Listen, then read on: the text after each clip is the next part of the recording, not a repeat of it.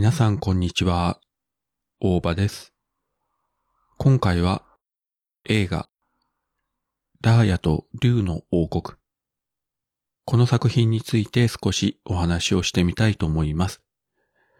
2021年3月公開のディズニー作品ですね。ピクサーではなくて、ウォルト・ディズニー・アニメーション・スタジオ制作ということで、1937年公開の白雪姫から数えると59本目となる長編映画だそうです。作品の内容としてはですね、もう端的に言えば非常に素晴らしい出来だと思います。ある意味定番のストーリー展開と言えるかもしれませんけれども、主人公のラーヤという女性が幼い頃ある事件をきっかけに極度の人間不信に陥って、そのまま成長して、それでもなおかつ世界を救おうということで旅を続けているわけなんですけれども、その中で少しずつ仲間ができて、心を開きかけて、でも再び裏切りにあって、そこからどう立ち直っていくのか、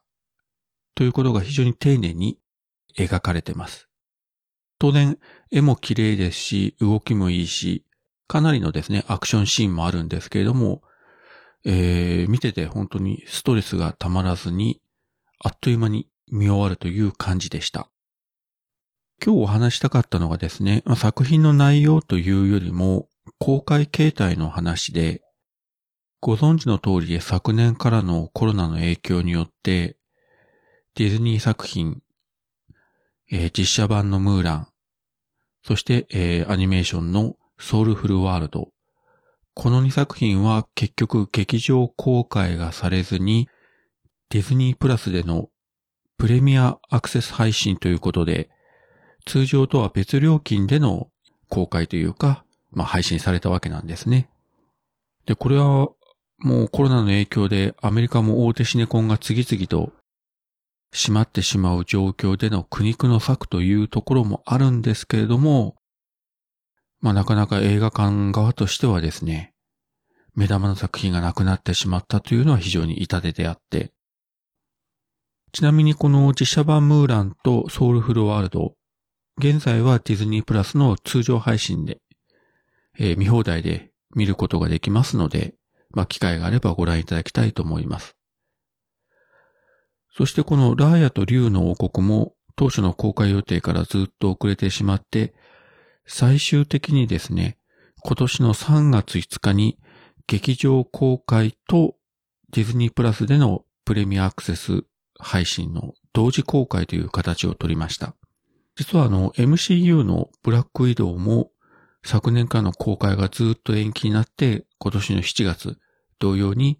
劇場とディズニープラスでの同時公開になるわけなんですが、さすがにですね、えーディズニー作品が劇場で2本続けて上映されない。ダイヤについてはようやくできると思ったら、ディズニープラスとの同時配信という形で、どうやら映画館側もディズニーに対する、なんて言うんでしょうね、不信感というか、納得できない部分がかなり大きくなったようで、日本のシネコンでもですね、これはもうシネコン側の裁量に任せられた部分もあるようなんですけれども、 TOHO シネマズ、T ジョイ、109シネマズとか、そういったところでのシネコンは結局、あの、劇場公開をしておりません。その一方で、イオンシネマとか、ユナイテッドシネマでは、えー上映されたんですけれども、当初は350巻以上で日本でも上映する予定だったのが、250巻も行ってなかったんじゃないですかね。かなり、えー少ない関数になってました。そして、3月5日から映画館とディズニープラスプレミアアクセスでの同時公開だったんですが、早くも6月4日からはですね、ディズニープラスでの通常配信に切り替わってます。なので自分も6月4日のその初日にディズニープラスで、